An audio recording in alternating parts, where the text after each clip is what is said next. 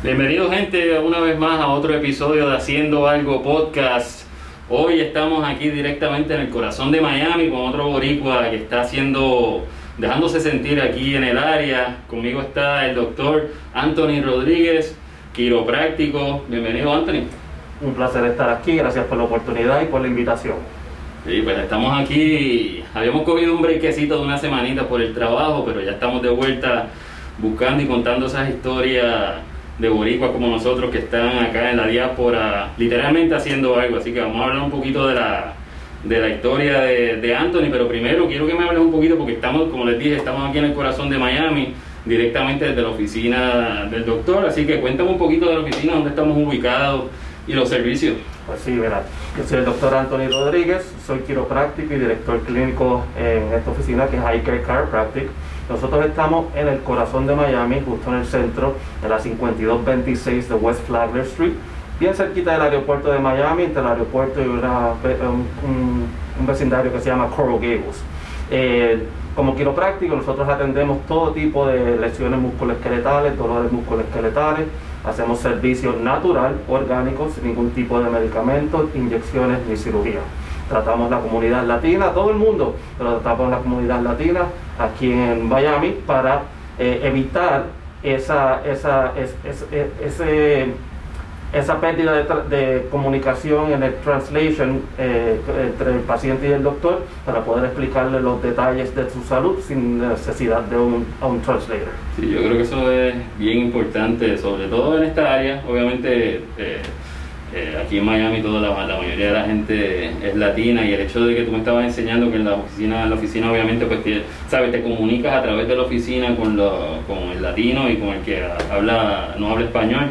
Pero cuán importante ha sido, obviamente, tener esa, esa estrategia de, de- de comunicarte ah, con la comunidad.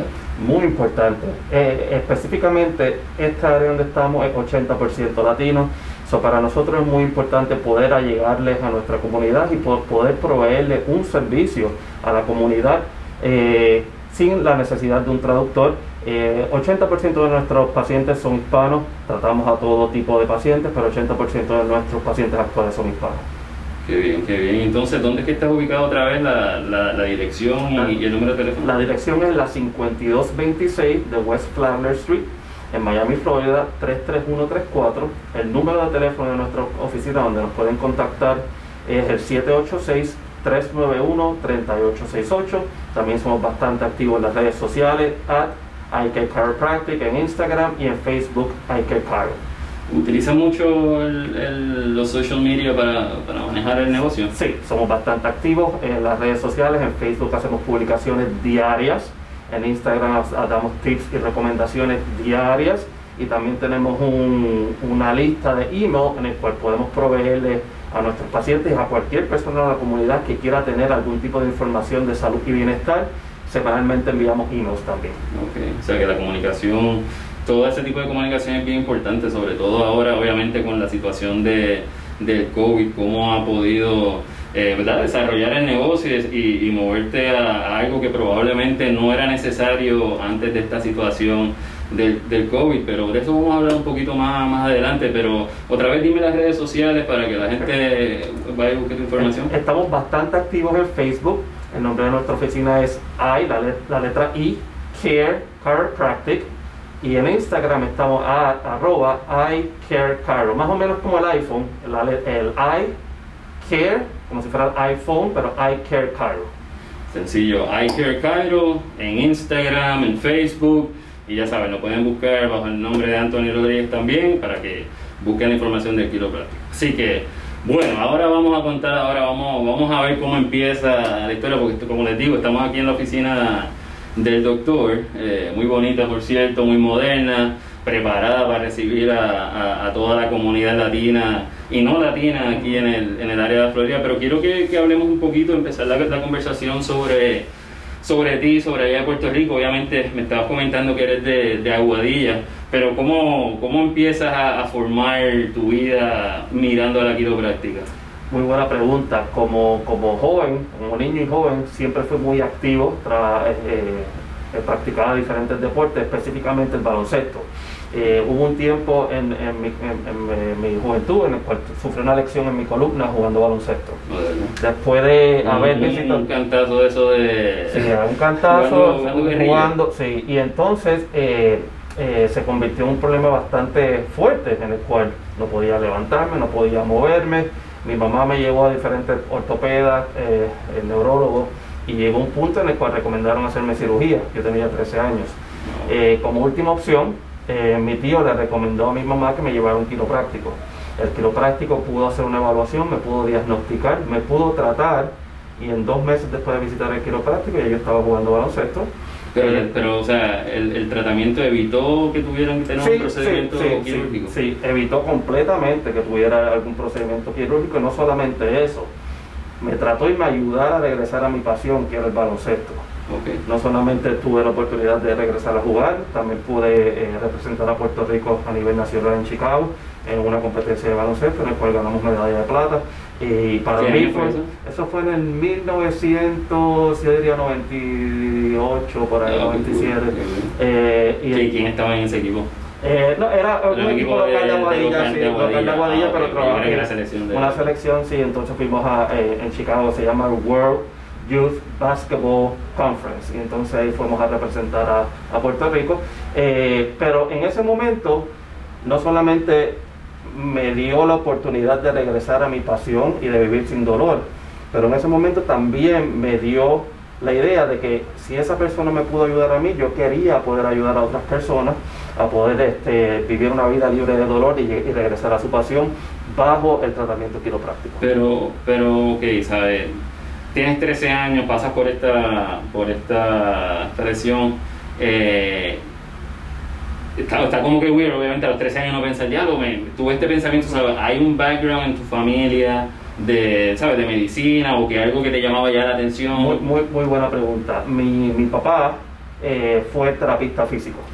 Fue terapista físico eh, y entonces ya venía eso en los genes de, de, tener esa pasión de, por la medicina. Yo siempre, eh, siempre fui muy aplicado, siempre quería estudiar algo relacionado con la salud, pero no sabía cuál iba a ser la especialidad hasta que hasta que, hasta que tuviste, esa, tuviste esa, experiencia. Interesante, porque por eso que te digo, porque eh, a mí siempre, me, como te digo, me, me gusta saber la historia de cómo nace esa idea, porque en mi caso, pues mi ejemplo era mi viejo, que era vendedor y supervisor de ventas, pues yo dije, pues yo quiero hacer eso. Tú sabes, entonces la, la, formación en cuestión de, de, consejería, de que alguien me dijera, mira, la realidad es que cuando tú te gradúes creyendo que vas a ser gerente de algo, es que no va a ser así, que vas probablemente a, a trabajar en cualquier trabajo, pero que de, de Point, pues probablemente hubiera tenido otra, otra expectativa, pero siempre me me es curioso de, ¿sabes? Por ejemplo, el área quiropráctica, que no es un área, ¿sabes? Como que, ah, voy a ser doctor, pues probablemente la gente piense ya en geriatra, I don't know, en de, de pero entonces, ok, pues entonces estás en Puerto Rico, ves esta, te, te identificas con lo que hacía el doctor, sales, entonces ya, ¿cómo, cómo entonces empiezas a, a encaminarte a, a, la carrera? Ok, muy buena pregunta. Eh, como ya tenía esa, había tomado esa decisión desde la high school, decido cuando aplico para la Universidad de Puerto Rico, eh, decido que me quiero quedar en la Universidad de Puerto Rico de Aguadilla, donde soy originalmente, porque con el conocimiento de que las universidades de doctorado en quiropráctica no hay en Puerto Rico, o para ese tiempo no había, sabía que me tenía que ir a los Estados Unidos. Ya lo sabía y entonces decidí ser bastante proactivo en, en salvar dinero, trabajar para cuando se presentara la oportunidad de aplicar y fuera a ser aceptado en la Universidad de Quiropráctico del doctorado, tener un poquito de dinero. Entonces, eh, estudio mi bachillerato en la Universidad de Puerto Rico en Aguadilla, eh, me dan beca por, uh, por académica y entonces toda la beca PER la pude guardar. En ese momento también trabajaba como tutor de química y de biología en la Universidad de Puerto Rico y también trabajaba en el mall en una tienda. Todo ese dinero lo ahorré para entonces cuando se presentó la oportunidad poder mudarme a Nueva York a estudiar el doctorado. Yo no sé, yo no sé si los que están viendo el podcast han escuchado lo, lo, ¿verdad? lo metódico. Yo creo que para llegar a este tipo de posición, obviamente uno tiene que tener ese DNA eh, de ser este, obviamente estructurado, organizado, eh, y obviamente pues parece que ese, es la, el DNA, DNA tuyo. pero porque honestamente yo me pensando en los mismos años donde, donde tú estás diciendo que estás ahorrando todo ese dinero, en mi mente yo estoy, yo estaba apareciendo, estaba haciendo esto, pero mi DNA en ese momento también era relacionarme con gente porque era lo que, lo que yo buscaba, yo trabajaba eh, con una compañía que, que, hacía promociones de cursos, se llamaba West Indies and Grey, y pues, mano, el, trabajo era en la socializar, socializar, obviamente por eso es que veo la, la diferencia de las, de las carreras. Pero, ajá, entonces, perdona, es que, que está interesante esa parte. Sí. Entonces, eh, una vez, una vez entonces eh, tengo mis tres, mis tres años de, de, de pre-bachillerato, pre-medicina, ahí es donde aplico a la Universidad de Quiropráctico, el doctorado de quiropráctico, igual que en medicina, ellos te pueden aceptar con una premédica sin tener el bachillerato completo. Entonces, al aplicar, eh, me aceptan sin haber terminado mi, bachillerato y ahí es donde decido entonces mudarme a Nueva York, empezar el doctorado, pero mientras hacía el doctorado me quedé con esas ganas de terminar el bachillerato. Mientras hacía mi doctorado busqué una universidad en la cual me convalidaron los créditos de la Universidad de Puerto Rico y terminé mi bachillerato a la vez en lo que hacía el doctorado. Ok, al hombre le gusta, definitivamente. Ven acá, pero ¿cómo era la situación? O sea, irte a estudiar, yo, yo entiendo la, parte de que ahorraste el dinero y te tuviste alguna ayuda, por obviamente académica. Eh, pero ¿cómo era la situación en, en, tu casa, verdad? Si se puede saber, ¿sabes? ¿sabe? Porque me imagino que irte a estudiar no era con, lo, con los 500, 600 pesos que ahorraba, ¿verdad? Que no, no es que sean malos, pero vivir en Nueva York, eh, ¿cómo, ¿cómo fue esa parte de de poder subsistir mientras, mientras estudiaba en Nueva York y estudiando para el doctorado, más para terminar el, el bachillerato? Muy, muy buena pregunta. Cuando cuando yo aplico, esto es antes de, de, tener mucho, mucho conocimiento en Google, no existía Google Maps. Yo aplico a la Universidad de, de Quiropráctica en Nueva York y yo todo el tiempo estoy pensando que voy a estar en la ciudad de Nueva York. Voy a estar en Manhattan. voy a estar cerca. ¿Dónde era que estaba? Pero la universidad era, es actualmente, es en el norte de Nueva York está más o menos a una hora de Búfalo. Búfalo oh, está casi en la frontera de Canadá. Sí, yo siempre la describía como 45 minutos en diámetro de nada, de nowhere. Entonces, eh, en, ese momento, pues obviamente fue una, un momento muy difícil en, mi vida porque yo salgo de Aguadilla, Puerto Rico, al medio de la nada en Estados Unidos, en el cual eh, es un cambio drástico es muy frío, es muy, es muy solitario, es muy, muy americanizado. Yo, yo estoy viviendo en el campus, yo no vivo fuera, yo vivo en el campus en el cual yo tenía que caminar a la escuela todos los días, no tenía carro, no tenía el dinero para vivir afuera, necesitaba que me dieran PON para buscar hacer compras. Entonces, eh, préstamos estudiantiles, es lo que saco los préstamos estudiantiles para poder vivir, para poder sustentar la carrera mis estudios. Entonces vivir, vivir en el campus de la universidad y entonces sustentarme obviamente yo mismo. ¿Cómo fue la, reacción pensando que ibas a ir a Manhattan y ver todas las luces y los rascacielos y la cosa? A llegar a dónde exactamente es que se llama el pueblo? Eh, eh, se llama Seneca Falls y entonces yo llego y estoy, voy a viajar y viajo desde, desde Aguadilla hasta Manhattan. Entonces en Manhattan tengo que tomar otro vuelo hacia Rochester. Una vez me bajo en Rochester, de nuevo, esto es antes de Google Maps y de Uber y toda la cosa. yo, yo, me bajo con mi maletita y entonces busco un taxi y cuando le pregunto al taxista, yo necesito ir a Seneca Falls. Me dice, ¿dónde? Yo dije, wow, si él no sabe dónde vamos. Que, ese es su trabajo. esto, puede ser un problema. Entonces era más o menos como una hora desde el aeropuerto de Rochester manejando hasta un village. Era un village que vivían muchos Amigos. Eh, y, entonces ahí es cuando llego y me doy cuenta, wow, estoy en el medio de la nada, esto es, esto es bien solitario, esto no, es, no es nada de lo que yo me pensaba. Y ahí fue donde fui a la entrevista una vez voy a la entrevista y me acepta, entonces digo, ok, ya yo sé dónde voy a estar, eh, yo sé dónde voy a estar acomodado si me, si me aceptan.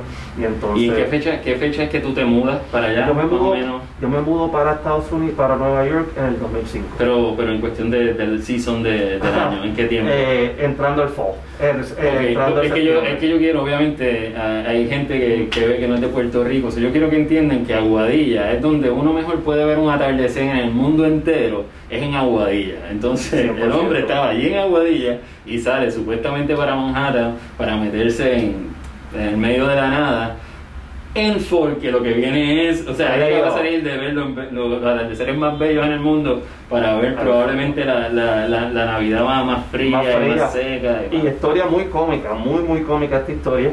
Me, eh, gustan las historias. Eh, tengo, eh, yo vivía en un dorm, en el dorm teníamos roommates, entonces yo estoy fuera de mi dorm y estamos más o menos entrando en octubre, el principio del fall.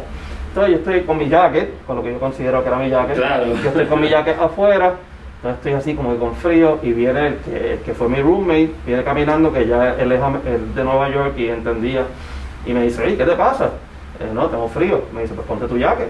Y le dije, no, yo tengo mi jacket puesto. Yo tenía mi jaquecito de folio. Sí, sí, era un judío definido. Ajá, un jack, mi jacket. Entonces me dice, no, pero, ¿y no tienes un gorro? dice, no, no tengo, ¿no tienes guantes? No y botas, ¿tienes botas? Porque aquí cae mucha nieve. Y yo le dije, no, no tengo nada de eso. ¿Tienes bufanda? Dice, no. No tengo un skate, un ah, surfboard, un boomerang. Entonces me dice, tienes que ir al mall a comprarte esas cosas y dice, no tengo carro. Entonces me dice, no, yo te tengo que llevar al mall y entonces vamos a, vamos entonces a prepararnos porque el invierno aquí es muy, muy fuerte. Yo no sabía que necesitaba botas. La nieve era hasta acá en cualquier momento, entonces tenemos que caminar entre pasadillos de nieve y todas esas cosas para evitar que se mojaran los pies o resbalarme. Entonces me orientó y me ayudó en eso. Ah, siempre, siempre, siempre sale un, un angelito, para, ayudar a uno, porque la verdad que... y no, nunca te digo, nunca te digo con, con decir, olvídate de esto, me voy, me voy para atrás. Sí, sí. hubo un momento en el cual eh, yo, mientras hacía mi doctorado, eh, practiqué para estar en el equipo de baloncesto de la universidad. Entonces hacían eh, torneos intramurales en el cual se competía una universidad de quiropráctica contra otra universidad de quiropráctica en, en algún centro. Entonces en ese año el torneo era aquí en Florida, en, en Davenport, en, en Port St. Lucie. En Port. Lucie. Y entonces, eh, Davenport es Iowa, Port St. Lucie. Entonces yo voy a Port St. Lucie y estaban abriendo una universidad ahí de quiropráctica. Y en ese momento yo dije, no, pues, porque yo estoy estudiando allá arriba, si puedo estudiar mi doctorado aquí, entonces busqué toda la información, pero no me convalidaban los créditos de allá. Y ya yo había pasado por una clase bastante difícil que se llama eh, neuroanatomía, una clase bastante complicada. Yo dije, no, tenés que volver a tomar esa clase yo, yo mejor me quedo allá y evitar tomar esa clase de nuevo, que fue una clase, como uno dice, uno de mis cupos, una de las clases más difíciles que tomé. So, yo obviamente yo no tengo mucho conocimiento sobre la, la quiropráctica eh, y cuando hablábamos para planificar el podcast eh, te mencionaba, porque yo tengo un buen amigo eh, doctor ortopeda y, y, me acuerdo haber tenido, tenido eh, conversaciones, porque como te dije, yo soy paciente de, de, de desde hace mucho tiempo, eh, desde allá de Puerto Rico, y, y, entiendo que siempre ha habido como, o por lo menos antes, no, por eso que, traigo la, la, pregunta, que siempre había como que su, su desliz. ¿Qué, ¿Qué, qué, era lo que creaba esa, no sé ni cómo llamarle, pero ese eh, desentendimiento entre las dos, de las dos áreas? Ok, buena pregunta. Generalmente esto, esto es algo que pasó hace muchos años, muchos años atrás, en, los 70, la comunidad médica eh, no quería aceptar la quiropráctica como una rama de la salud. Y entonces en ese momento había mucho back and forth entre la rama médica y los quiroprácticos. Entonces hubo, una, hubo un, una, un lawsuit bastante grande. Pero, pero antes de llegar al lawsuit, ¿cuál es la base de, que, de que no, de que uno que no y otro que sí? So, como como la, la, la, quiropráctica no prescribe medicamentos, no inyecta ni tampoco hace cirugía, eso eran las únicas formas de tratar a un paciente en ese tiempo. Y como nosotros tratábamos al paciente de forma natural, ah, con, la, con la manipulación quiropráctica, con terapia física, con recomendaciones de bienestar, con ah, recomendaciones de nutrición, ellos entonces decían que eso no era la ciencia, porque la ciencia que ellos entendían de la medicina era Ah, si tienes algún problema, toma un medicamento o se hace una cirugía o se, se pone una, inyección. Y entonces ahí era donde empezaba el back and forth entre, la, los quiroprácticos y específicamente los ortopedas. Y, y, tiene que ver algo, perdona que, que, te interrumpa, pero tiene que ver algo con, como en toda la evolución de, yo creo que de toda industria, que está la vieja escuela y la nueva escuela. 100%, 100%, porque hoy día, hoy por hoy, yo trabajo con muchos ortopedas. Yo refiero muchos ortopedas, muchos ortopedas me refieren a mí. Generalmente, eh, si eres un cirujano ortopeda, haces una cirugía, digamos, de hombro, y entonces muchas veces me llegan esos pacientes de cirujano ortopeda, ahora yo hago la rehabilitación de ese paciente. Porque después de una cirugía, el hombro está así. Nosotros tenemos un movimiento natural y eso es lo que yo me encargo de restaurar el movimiento natural.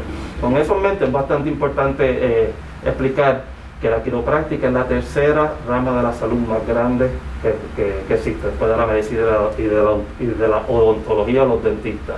También somos la, profesión de la medicina alternativa más regulada que existe. De igual manera que eh, los estudios para medicina requieren de cuatro años de escuelas de medicina, eh, quiropráctico requiere de cuatro años de estudios quiroprácticos, más cualquier postdoctorado que quieras hacer, igual que la medicina, los estudios son bastante similares. En lo que las personas que estudian medicina tienen mucho más conocimiento en el área de la prescripción, nosotros tenemos mucho más conocimiento en el área de la recomendación y del ajuste quiropráctico y del diagnóstico por medio de rayos X o movimientos, exámenes ortopédicos. somos bastante similares en unas cosas, eh, y nos diferenciamos en, otras cosas bastante importantes que es la prescripción. Pero con eso, yo también refiero mucho a ortopedas, los ortopedas me refieren mucho a mí, eh, tenemos una relación profesional. colaborando. Colaboramos todos los días, todos los días a mí me llegan pacientes de ortopedas y yo refiero a ortopedas o eh, médicos generales también. Okay. Entonces, bueno, ya eso, eso, es una duda que probablemente mucha gente tenga por ahí, si no, pues, anyway, está aclarada. Pero yendo, yendo otra vez a, los tres años, al tiempo que, estudiaste ahí en Nueva York, eh, pues obviamente una cosa es desearlo, una cosa es, ya, ya más o menos obviamente me imagino que ya estabas un poco envuelto en, lo, en lo que era la materia, pero, pero fue fácil el, estudiar esto, porque, y te voy a decir por qué te pregunto, porque obviamente yo digo, yo soy paciente eh, y tengo pues, las combinaciones con estos amigos y qué sé yo, pero anyway, la primera vez que yo fui a, a, a quiropráctica allá en Cagua, Berushka, no me acuerdo el apellido de ella, pero saludos si alguna vez ve eso. Eh, mi miedo más terrible era cuando me cogieron el cuello. O sea, ese, ese, entonces, ¿qué pasa? Que ella me, lo, ella me estaba llevando, walk me through the process, estaba diciendo, mira, pues vas a hacer esto, ¿ah? no te, no te, no te trinques.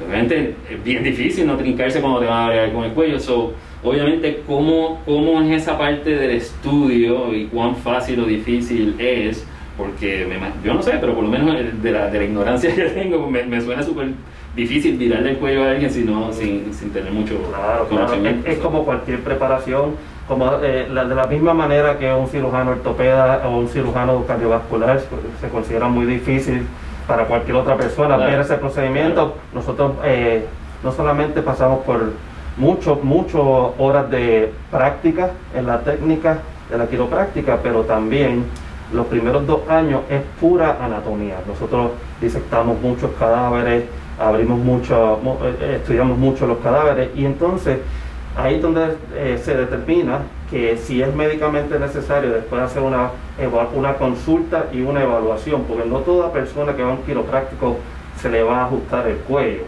Se hace una evaluación y hay candidatos y hay personas que no son candidatas. Hacer esa evaluación es lo que determina si eres candidato o no. Y entonces esa preocupación que tiene mucha gente, eh, es muy importante decir que uno de cada 5 millones de ajustes quiroprácticos pueden ser potencialmente dañinos para una persona. Pero ciento, ¿cuál, es, 120 personas mueren al día por medicamentos prescritos. Entonces mucha gente no lo va a meter, se toman el medicamento sin ningún problema, pero le tienen miedo al ajuste quiropráctico. Cuando tú ves las estadísticas, muchas personas mueren más al día por medicamentos que por un ajuste quiropráctico. Y yo creo que eh, es una, una, estadística que pues obviamente eh, uno en 5 millones, pues obviamente lo que quiere decir es que es bien baja la probabilidad de que, de, que, algo pase. Pero pues obviamente a mí, a mí, o sea, no es que he estado buscando información, pero pues, obviamente me gusta estar al tanto de, de, las diferentes opciones que uno tiene. ¿Ves tú como una como parte de, las oportunidades de continuar creciendo el, negocio que sea la educación? Porque, por ejemplo, eso que tú estás diciendo ahora, o sea, eh, escuchaste ya cuál era mi pensar la primera vez que fui. Obviamente me eduqué y entendí. No sabía la, estadística, pero gracias a Dios es así. Eh, pero yo porque lo fui a buscar, pero alguien que realmente no esté buscando y necesite, probablemente esa parte educativa, yo no sé... No importa a ti para él, pero eso, eso es exactamente lo que nosotros publicamos en nuestras redes sociales. Nuestras redes sociales no estamos generalmente invitando a un paciente que venga, un potencial paciente que venga a la oficina. Todos los días les damos solamente estudios clínicos y fax. Claro. Esto, estos son los fax, esto es lo que ocurre y lo usamos más para educación que para Sí, sí, para traer. Eh, al final del día es una rueda, pero yo creo que sí, esa parte de, de, educación igual. Yo estaba haciendo un podcast con, con la doctora, la doctora, con la abogada Solimar. Eh, y, y, parte de lo que estábamos hablando era eso, en eh, lo que ella hace, que son trolls y este tipo de cosas, pues también, o sea, ella me estaba hablando y yo en mi mente como que, wow, yo caigo ahí porque tengo un niño que se graduó ahora, no he hecho nada, y, y, eso, y eso mismo de, de, de, la, de, la, de la educación. Este, ahora bien, eh, tienes ya toda la expertise, tienes, tienes todo esto, ¿cómo entonces empiezas ya, cómo llegas aquí a Miami? O ¿cuál, cuál fue ese, ese path para llegar aquí a Miami y establecer tu oficina? Ok, yo cuando me gradúo estoy haciendo mi práctica en Long Island, New York. Ya estoy de Seneca Falls bajo a Long Island, que es más o menos a una hora de la ciudad de Nueva York. Hay tres grados de diferencia. Bastante. Entonces, sí, no, y entonces al estar en, en, Long Island la comunidad latina es un poquito más grande. Cuando yo estoy haciendo mi internado, mi externship, clinical externship, piden unos requisitos. Esos requisitos uno tiene que terminar ciertas, ciertas evaluaciones, ciertas consultas, ciertos x-rays y yo termino esos requisitos primero que todos mis compañeros de clase. Y era porque cualquier eh, paciente hispano que entraban, ellos decían, ¿qué doctor habla español? ¿Qué clinician habla español? Y me lo pasaban a mí. Entonces yo dije, ok, esto es un comparative advantage que yo tengo aquí en Nueva York en contra de mis colegas. O sea que si yo quiero buscar eh, un trabajo aquí en Nueva York, tengo esa, esa ventaja competitiva y uh, me, enamoré de la ciudad de Nueva York y decidí quedarme en la ciudad de Nueva York. Eh, yo me gradué un sábado y ya el miércoles yo tengo trabajo en el mismo centro de New York City. Yo estaba en la 56 y la 7, a los que no conocen Nueva York, estoy a tres bloques de Central Park y a 10 bloques de, de, Times Square. So, ¿Esto es cuánto tiempo después de finalmente haberte ido creyendo que iba para Manhattan ya? En, cuatro años. Cuatro, años. finalmente cuatro años como de Upstate New Estoy, estoy, de vuelta, estoy en Manhattan, entonces tenía lo que se considera el, el dream job para, para una persona, yo terminé mi doctorado, fui el más joven de mi, de mi clase a los 24 años, ya yo era doctor en quiropráctica, a los 24 años ya estaba viviendo en la ciudad de Nueva York eh, un buen trabajo en el mismo centro de la ciudad y fue una experiencia muy bonita en la cual aprendí bastante, trabajaba en un centro multidisciplinario. ¿Qué significa eso? Había un doctor en medicina, había un neurólogo, había un especialista en manejo del dolor, había el quiropráctico, que era yo y un colega, y también había un terapista físico. Nosotros trabajamos juntos para darle el mejor servicio a un paciente. Entonces estuve ahí tres años hasta que me di cuenta que, bueno, el frío, no tenía muchas amistades, no tenía mi familia. Entonces empecé a sentir la necesidad de buscar algo más, además del dinero y de la buena vida y de todo. Quería algo más en mi vida y, ahí es donde decido que voy a regresar a Puerto Rico. Y no pasó. ¿Y entonces en Puerto Rico también ejerciste un tiempo? No, no, no, decido que voy a regresar a Puerto Rico, pero desde, desde la high school nunca tuve ningún, ningún break eh, entré a la universidad, estudié todos mis veranos en la universidad, me voy a estudiar el doctorado, ir por trimestre, que no había... Sí, no, tú tuviste una agenda, pero obviamente ya, ya cerraste con eso diciendo que ya te había graduado estabas trabajando los 24 años en Manhattan. Entonces nunca me tomé un receso, entonces cuando decidí que me voy a ir de, de Manhattan a Puerto Rico, mi hermano está viviendo actualmente aquí en Miami, entonces digo, bueno, voy a tomarme mi primer receso, me voy para Miami un mes y después me voy para Puerto Rico. Ah, Entonces llegar aquí a Miami, estuve en Miami ya tres semanas y dije, no, este, este, es el próximo paso. Este es el próximo paso y entonces por lo que descansaba empecé a enviar resúmenes por ahí y tuve la gran ventaja y la oportunidad de, que me, aceptaran en una, en una oficina, un trabajo en el cual pude ser director clínico por siete años en las oficinas aquí en Miami. Entonces llego a Miami y, uh, y aquí es donde decido quedarme. Poco después de llegar a Miami, conocí a mi tremenda esposa. Entonces, Por aquí detrás de las cámaras, así que saludo. Entonces me enamoro, ella es local aquí en Miami, entonces decido que entonces aquí es donde quiero tener mi esposa, mi familia y mi negocio. Qué bien, qué bien. ¡Wow! Súper cargado esa, esa, esa, esa, historia tuya de, de obviamente de, Aguadilla aquí a, a, Miami. ¿Y te gusta, sabes, cómo, cómo te sientes ya con dos años en la, en la oficina? ¿Cómo has visto el progreso? del primer día porque me, hiciste un par de cuentos bonitos. O sea, yo le pregunté si tenían hijos y me dice, sí, tenemos uno de dos años y medio, míralo aquí. o sea, que básicamente lo has tratado conmigo. ¿Cómo ha sido la experiencia? Ya, ya hablando un poquito más, obviamente hablamos de, la profesión y de la expertise, pero hablando un poquito ya más de la parte del negocio. ¿Cómo, cómo ha sido esa, esa evolución en, los dos años y obviamente, eh, especialmente con esta situación del COVID?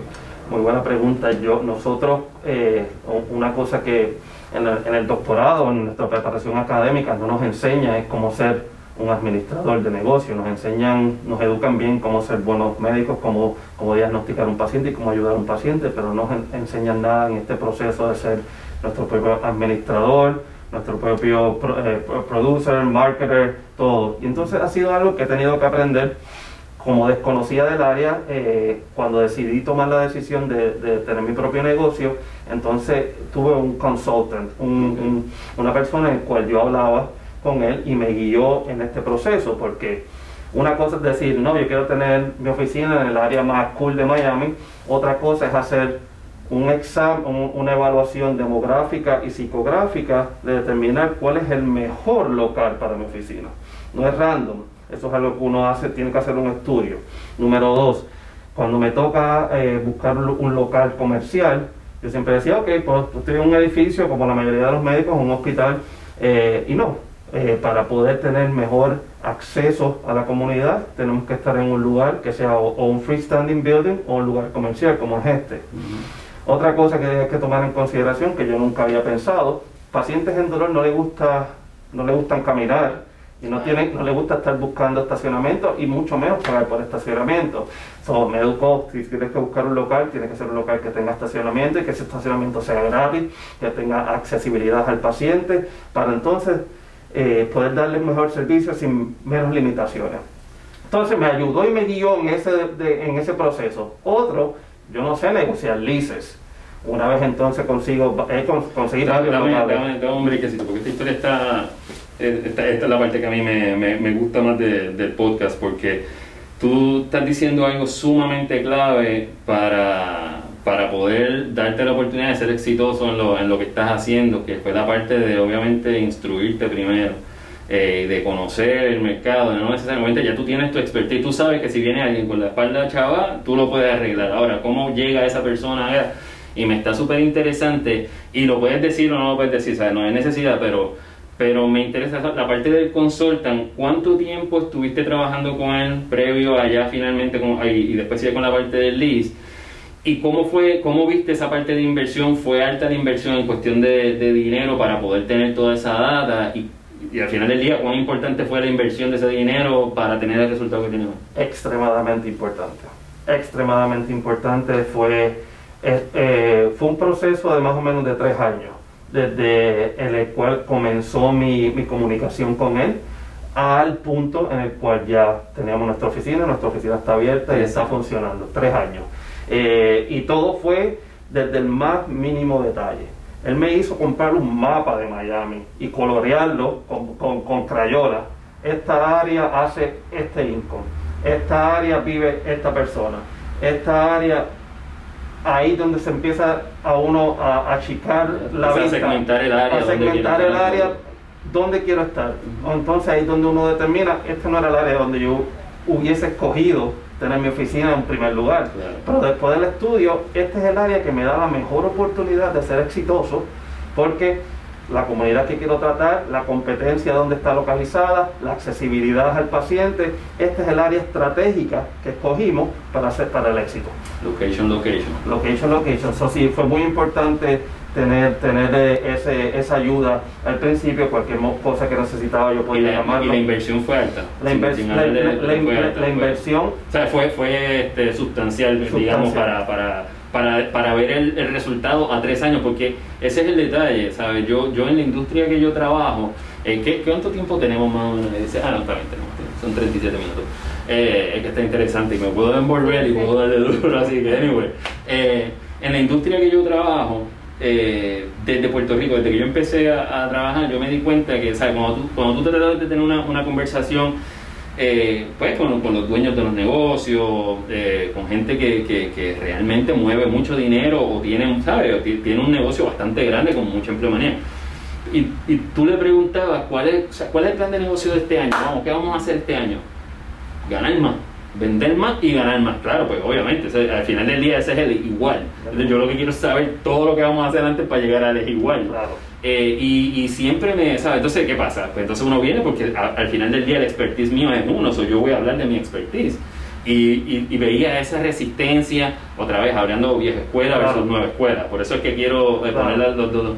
Me mudo acá y no fue muy diferente. Otra vez, vieja escuela versus nueva escuela. Pero al final del día, los que manejan en mi industria el negocio son la vieja escuela. Claro. Y la parte del consultant siempre he visto como una parte, una, una oportunidad de negocio por eso mismo, o sea, eh, de hecho, el, plan B mío, como, si, como siempre digo, eh, un día pasa algo, Dios no lo quiera con mi trabajo, obviamente pues tengo algo que puedo salir corriendo a hacer porque, porque es mi expertise y, tengo conexiones y toda la cosa, pero al final del día, eh, esta parte y, ver que tú tardaste tres años en lograr tener ese cometido, hay que tener el enfoque, es bien importante tener ese enfoque. Bastante, bastante importante y era un enfoque y era, y era un compromiso que era semanal. Es como decirle a este personal trainer que te dice, tienes que hacer ejercicio y tienes que, y, tienes que comer bien, porque el martes te voy a pesar.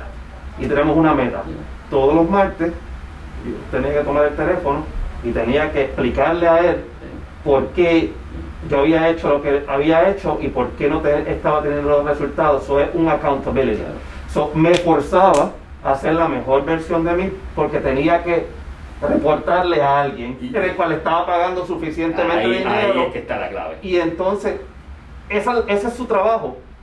Ponerme a la Y esa es la parte difícil de, de, porque yo he tenido estas conversaciones con, con, con gente que tiene un negocio, que tiene negocios grandes que, que obviamente la dirección es importante para poder, y sobre todo ahora y, y, eso es lo que él no ve, dice, pero es que yo no te voy a pagar, a, yo no le voy a pagar a alguien para que me diga lo que yo tengo que hacer y entonces no van a hacer nada. Y yo, es que exactamente eso, si la, la otra persona lo hace, vas a tener que, que, que contratarlo para poder hacerlo. yo no creo que haya mejor resultado que obviamente tener esa accountability y, obviamente saber de que al final de los tres años, el tipo lo que me hizo fue, mira, manejar el, timón del barco, pero yo era el que estaba ahí haciendo todo, todo el, dirty, work. claro, y entonces desde el punto de vista que uno fue estudiante y tenía su profesor y, padre o, asesor, eh, es muy bueno. Yo a, pesar de que terminé con ese con el consultor, yo tengo muy buena relación con él y ahora tengo otros tipos de de guías, de consultants, que, nos, que, es diferente, pero para esta etapa de mi oficina, de mi negocio, going forward, porque él se especializa en abrir negocios. Ya que el negocio está abierto, ahora tengo, estoy trabajando algo para escalar el negocio y para llegar a, a, hacerlo, a, tener mis metas, a tener mis metas del negocio. Interesante, así que ahí es un consejo que y la, la, la, jodienda es que todo el mundo lo puede decir, pero hasta que uno no se sabe, no realmente no se siente y entiende de que, ya, te pueden decir todo lo que tú quieras, pero al final del día uno es el que tiene que hacer el trabajo. Y que es la parte, al final del día la parte más difícil, es sentarse uno a hacer lo que tiene que hacer eh, para llegar a, a, la meta. esa, es la parte más difícil. Y si no conoces lo que tienes que hacer de nuevo, esa no es mi doctorado, esa no es mi especialidad, esa no es mi especialidad, entonces yo no conocía, yo no, yo no, yo no sabía lo que tenía que hacer, me decía, ok, tienes que conocer todos los martes y todos los jueves, tienes que reunirte con un abogado. ¿Ok? Porque yo tengo que hacer eso. Porque yo, en el estado de la Florida, también nosotros vemos casos de accidentes de auto. Pacientes, personas que están envueltos y sufren lecciones en un accidente de auto, generalmente van primero a ver un abogado, pero si tienen lecciones, entonces el abogado puede referirlo a una persona que lo puede ayudar. Tienes que conocer a esta persona tienes que conocer a otros doctores, ortopedas, médicos especialistas, neurólogos que no les gusta tratar ese, network, del negocio, de saber a quién llamar y quién contactar para cualquier sea. ¿Y cuán, cuán, cuán grande es ese círculo? O sea, no cuán grande es el círculo. ¿Cómo has desarrollado ese network eh, aquí? ¿Es, es con la... puertorriqueños, latinos, Todos, todo el mundo. Todo el mundo, todo el mundo. Eh, obviamente, siempre que conozco a, una, a un especialista puertorriqueño, pues hay algún tipo de preferencia, porque siempre me gusta ayudar a los míos. Siempre hablamos Sí. para el monte. Sí, sí, siempre me gusta ayudar a los míos, siempre me gusta desarrollar, tener ese desarrollo profesional Claro. con los míos, pero sí, hacemos, ah, ah, nos ayudamos unos a los otros. Al final del día, toda persona que quiere crecer su negocio, quiere crecer profesionalmente, eh, yo siempre estoy dispuesto para ayudarlo, orientarlo, por mis experiencias Claro. propias en lo, en, lo, en lo que pueda ayudarlo. ¿no? Y, y, y eso es uno de los, de los objetivos mayores de- del podcast y, y, y, ¿verdad? de estas conversaciones es poner esas historias que, que obviamente gente ha pasado y obviamente de la forma que tú te preparaste probablemente, y no sé, maybe me puedes contar de, de alguno que otro, pero tuviste que haber evitado un montón de bumps en el camino. Mucho. Me imagino que te habrás dado dos o tres cantazos, pero ¿cuántos hubieran sido si no hubieras planificado esa forma? Claro, mucho. Y, y uno de los, de los principales fue en el momento de, de- Yo no tenía el dinero para empezar mi propio negocio. En el momento de hacer el, el- el plan de trabajo, el business plan, Ujú. yo nunca había hecho un business plan. Yo no sabía cómo empezar a hacer un business plan. Cómo hacer una proyección de profit and loss. Yo no sabía cómo hacer eso. Una vez tenía todo hecho, cómo hacerle el approach al banco para que te diera el dinero, el préstamo eh, para negocios pequeños y cómo no rendirse. Yo toqué puertas y fui con mi doctorado y mi business plan y mi resumen a 30 bancos 30. y todos me dijeron que no. Wow. ¿Tú te crees que uno no le dan ganas de quitarse en ese No, momento? me imagino. Teniendo un buen trabajo con un buen sueldo. seguro, seguro. Con algo estable, que no tienes que preocupar no, por otras cosas, las noches extra. Y ahí era donde estaba la accountability, toca la puerta el próximo, el próximo te va a decir que que sí. Hasta que el 31 El 31 fue. me dijo que sí. Wow. Y me dio la oportunidad, me dio el préstamo y estuvo aquí en el Grand Opening y ahora tengo muy buena Sí, relación sí. con ellos y son mis banqueros y son mis amigos y son las personas en las que cuento para cualquier desarrollo del negocio y al final del día no les he quedado mal. Le, le- le- le he pagado su préstamo, estamos desarrollándonos al otro y, somos ahora unos Es partners. que se necesita, es que se necesita tener, te- tener ese, ese, ese partnership con la gente. Eh, bueno, pues vamos a hablar un poquito de, los servicios, porque me diste, yo vi la parte de donde tienes el, el, el área donde eh, el training, ¿se le, se le llama training? Rehabilitación física. rehabilitación física, la parte de rehabilitación física me comentabas que obviamente vienen muchos este, atletas eh, aquí a, ¿verdad? a tratarse. Eh, pero te voy a decir a ver si estoy, si esto es verdad lo, que te voy a decir, a ver si te doy un consejo a la gente que está escuchando eso. Yo, yo siempre usaba la cartera, eh, obviamente en la parte de atrás, y guiaba yo, pues obviamente por, por mi trabajo, yo estoy todo el tiempo en la calle.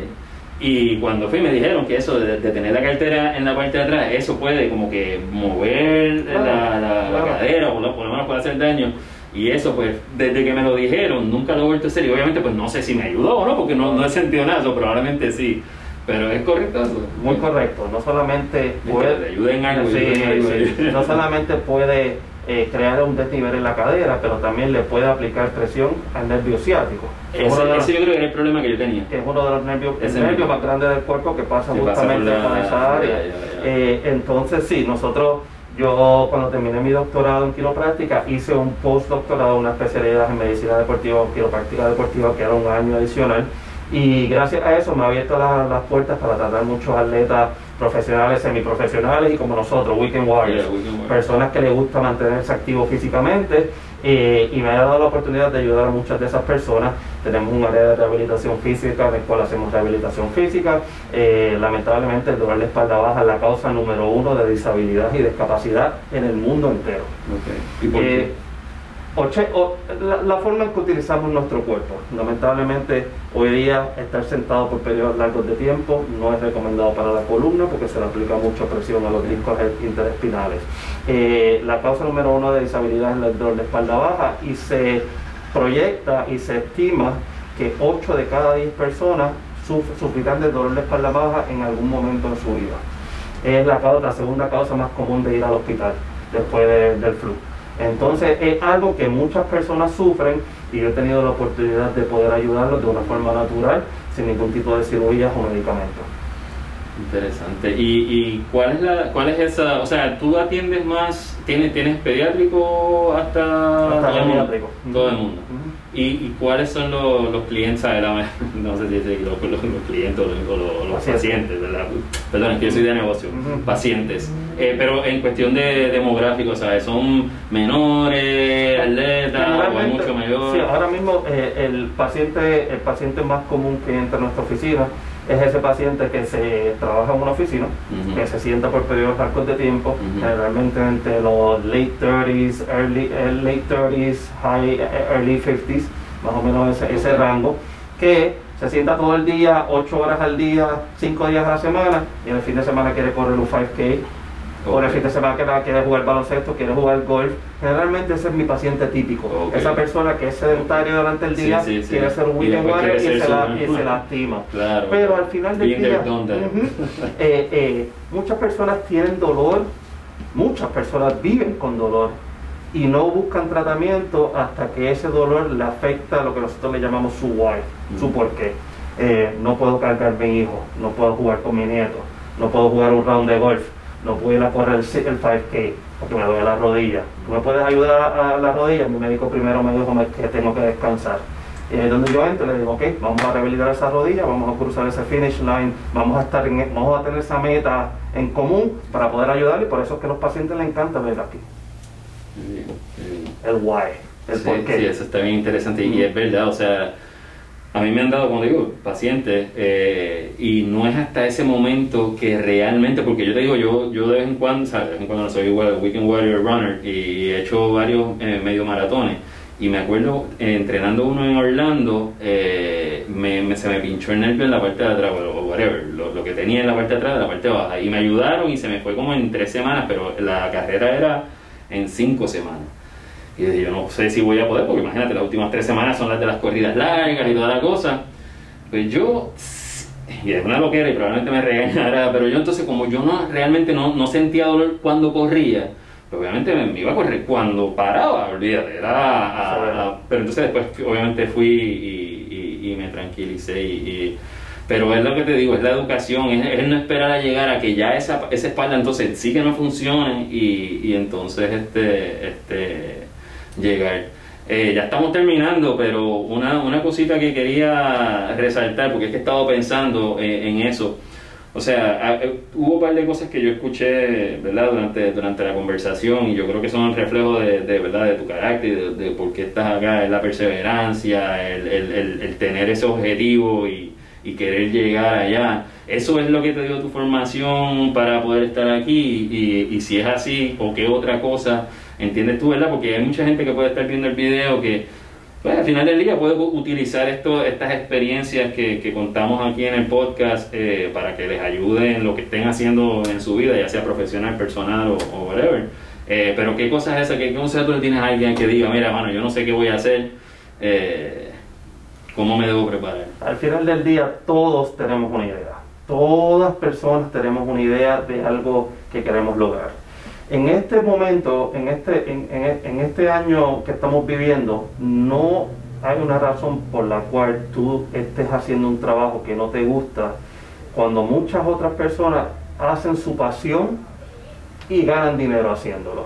So, al final del día yo les recomiendo a esas personas, especialmente si son personas que siempre han deseado tener su negocio, que se orienten, que busquen la información necesaria y que empiecen con un paso, o por más básico que se escuche, un paso y que tengan una lista de, de- de- metas que, tienen, que quieran cumplir y empiezan a cumplirlas poco a poco.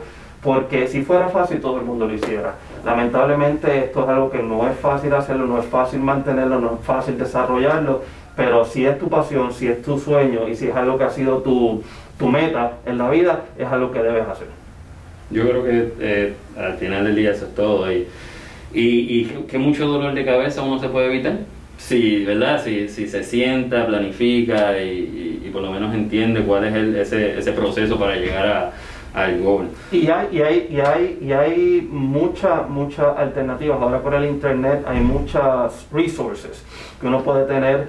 Hay resources que son gratis y hay resources que pueden pagar. Hay un, hay un, hay una, un centro de consultoría que es completamente gratis, que, que me gustaría eh, eh, discutir, que se llama SCORE. Seguro. SCORE es, una, es un programa de, de emprendedores retirados en el cual dedican su tiempo para hablar con, con personas y adiest- adiestrar personas. Hay- hacen cursos que puedes pagar, pero ellos también están disponibles para contestar cualquier pregunta. ¿Cómo se llama otra vez? Score. Ese. Score, puedes poner Score, digamos, Miami o Score New York, y son eh, empresarios que son retirados, tuvieron un buen éxito, y entonces ahora mismo están en la casa jugando golf, y entonces Exacto. quieren dar ese, ese, ese give back. Bueno. Y entonces puedes, puedes llamarlos, puedes buscarte un consultor, y también tienen muchos templates de cómo hacer tu resumen, cómo hacer un business plan, cómo hacer una presentación, y todas esas cosas las Así tienen que al final, al final del día tampoco hoy, hoy día la cosa no está tan difícil para realmente por lo menos tener acceso a la información. O sea, en cualquier lado puedes encontrar un template de, de cómo hacer. un video how to. No, un YouTube. O sea, YouTube, eh. YouTube, eh, esos tutoriales, de hecho, confieso que yo he visto un par de ellos para preparándome para hacer este cosas como el podcast o, o algunas otras cosas. De hecho, mi hijo me estaba preguntando, el otro día estaba viendo un texto y mi hijo me dice, ¿pero qué estás viendo eso? Y yo digo, mira, ¿sabes qué? Que me di cuenta que para seguir por lo menos mejorando, pues tengo que escuchar a otra gente que hace otras cosas que yo no estoy haciendo. Claro. Y le dije, estoy cogiendo dos horas al día, ya sea en la noche o, o tarde en la tarde, eh, para, para educarme de esa forma. A mí no me gusta tanto leer, pero por eso entonces visualmente pues lo hago, así que Claro, un audio- life hack. Eh, Podcast, audiobooks Sí, no, todo ese y, tipo de cosas. y TED Talks son, son una forma Yeah. muy, muy buena de mantenerse current con cosas y, y, y lo puedes escuchar mientras Maneja, mientras hace ejercicio, Sí, mientras mientras hace ejercicio, exactamente. Yeah, yeah. Yo llevo escuchando podcast, pero, pero años y años y años, y obviamente siempre tenía la, la espinita, pero no sabía el how to do it. Y obviamente con, con esto del COVID fue que, que na- nace la cosa. Dos cositas más. COVID, ¿cómo, ¿cómo ha sido el impacto con el COVID y cómo has trabajado eso? Hoy estamos ya, o sea, estamos ahora mismo grabando esto eh, terminando octubre, eh, llevamos siete meses en esta situación. Eh, ¿cómo, ¿Cómo ha sido para ti y dónde estás ahora mismo en, en- con el negocio? Bueno, pues le- durante el principio de COVID, que era el tiempo en el cual se supone que cumplíamos nuestro segundo año aquí en la oficina, todo lo que tú escuchabas en la televisora, en la radio, era mantente alejado de todas las personas. El tipo de, de- de- de tratamiento que nosotros hacemos es bastante hands-on, es, es hands-on. So, tuvimos muchas personas en el cual tenían miedo de venir a la oficina. Número uno, porque había pánico en, en el mundo. Número dos, porque, porque no estábamos respetando la distancia social en este tipo de terapia. So, fue un momento bastante difícil, bastante estresante para nosotros. Tuvimos que cerrar la oficina eh, un tiempo en el cual tuvimos que cerrar, pero afortunadamente eh, muchas personas de que existe una pandemia no significa que no va a existir este problema, que como te estaba comunicando, es la causa número uno de discapacidad en el mundo. 8 de cada 10 personas sufren de dolor de espalda. Entonces empe- me empezaron a llegar mensajes por social media, llamadas o emails de personas diciendo, yo prefiero ir a un lugar donde no van gente enferma con COVID, como el hospital ahora mismo, ir a un lugar que esté controlado y que esté eh, respetando eh, todas la- las recomendaciones del CDC, yo prefiero ir a, a donde tu oficina que vivir con este dolor, número uno, o pre- prefiero ir a tu oficina que ir al hospital. Otra cosa, muchas personas trabajando desde la casa no tenían el escritorio, estaban trabajando desde la mesa del comedor, estaban trabajando desde la cama y muchas personas empezaron a sufrir o a quejarse de dolor de cuello y espalda alta que nunca habían sufrido esos problemas. Y entonces esas personas me llegaban y me decían, tengo mucho dolor, no sé de dónde viene, pero no quiero ir al hospital, tú me puedes atender y ahí es donde empezamos a redesarrollar nuestra, nuestra oficina, tuvimos que de ver muchos pacientes a la misma vez, porque tengo tres o cuatro cuartos de tratamiento, tuvimos que separarlos cada media hora, tuvimos que respetar la distancia social, tenemos eh, eh, eh, productos de limpieza en contra del COVID, usando la mascarilla, y entonces ahí se empezó a desarrollar de nuevo nuestra oficina, después de estar cerrado, y tuvimos hasta un boom. De personas que lamentablemente sufrieron de mucho dolor por estar trabajando desde la casa o ejercitándose desde la Pero casa. es que, es que traes ese excelente punto porque, eh, y era una de las cosas que tenía apuntadas para, para preguntarte ahora cerrando, y es eso mismo, porque está todo el mundo, bueno, ahora ya me imagino que todo el mundo debe estar un poquito más set, pero al final del día todavía, por ejemplo, en mi casa yo no estoy set, porque ella, mi esposa cogió la oficina que yo tengo, a la nena le hicimos uno, el nene pues ya está acá, lo que coge son dos o tres clases que pero entonces el que termina perjudicado soy yo porque entonces tengo que buscar mi esquinita, pero es un punto brutal porque, ¿sabes? No tienes las la, la facilidades para... Entonces me imagino que esos dolores de espalda, o sea, que eso ha sido un... un Sí, un sí, y entonces con eso en mente, ahí es donde nosotros utilizamos las redes sociales para educar al Sí. al- al- a la comunidad. No es necesariamente era mi paciente, a la comunidad. Es decir, esta es la forma correcta de setear tu workstation en la casa. Si quieres poner tu workstation en la casa, esto es lo que yo te recomiendo. No trabajes desde el comedor, no te sientes en el sofá, haz estos estiramientos, eh, toma un poco del sol para la vitamina D. Eh, y estábamos constantemente educando al paciente de cómo prevenir. Eso es una cosa de la cual, eh, como quiropráctico, nosotros nos enfocamos mucho en el bienestar y la prevención. No esperamos que, nos, como uno dice el dentista, no esperes que tus dientes estén podridos para ver al dentista. No esperes tener dolor para ser proactivo. Y entonces desde ese punto nosotros estamos todo el tiempo prevención, prevención, prevención, salud y bienestar. Tú sabes que cada vez que yo hago un podcast, cada vez me, me identifican más porque pues, eso que me acabas de decir del dentista es true. O sea, yo esperaba que tener un dolor de muela para entonces poder, poder ir. Pero eso es con otras historias que estarían buenas. Algún día las haré en el podcast de audio nada más. Pero, este doctor, gracias. Ya estamos llegando al final. Bueno, te, iba, te voy a hacer una pregunta a- adicional. Eh, Aguadilla. Eh, ¿te extraña mucho? Cuéntame algo de Aguadilla. Mucho, mucho, mucho, mucho. Eh, viví 20 años en Aguadilla. eh, eh, es donde vive mi familia, es donde me crié. ¿Cuál es la parte favorita tuya? O sea, ¿qué sitio es favorito tuyo? Bueno, yo, mi high school estaba justo en el, si conoces Aguadilla, una de las playas más famosas de Aguadilla es el Crash Bowl. Oh. Antes, antes de bajar para el Crash Bowl hay una high school ahí. Esa es la high school que yo, Ah, que yo sí, vi, sí, sí, que, yo, sí. que yo- que yo asistí y mi familia vive muy Oh, cerca del Crash Bowl. wow. so, eh, obviamente, eh, en adición en mi casa, la casa de mami y la casa de mi abuela, el Crash Boat es lo que yo más extraño. Pues siempre que vamos, siempre pasamos pasamos un buen tiempo ahí. Para mí, en mi opinión, he tenido la oportunidad de viajar el mundo y, y vivir en, la, en Miami Beach. Claro. Y no hay playa como el Crash Boat. No, no, no, y eso, a mí me gustan mucho los sunset aquí en, en, el, en el West, en, allá en Fort Myers. Naples, en esa área.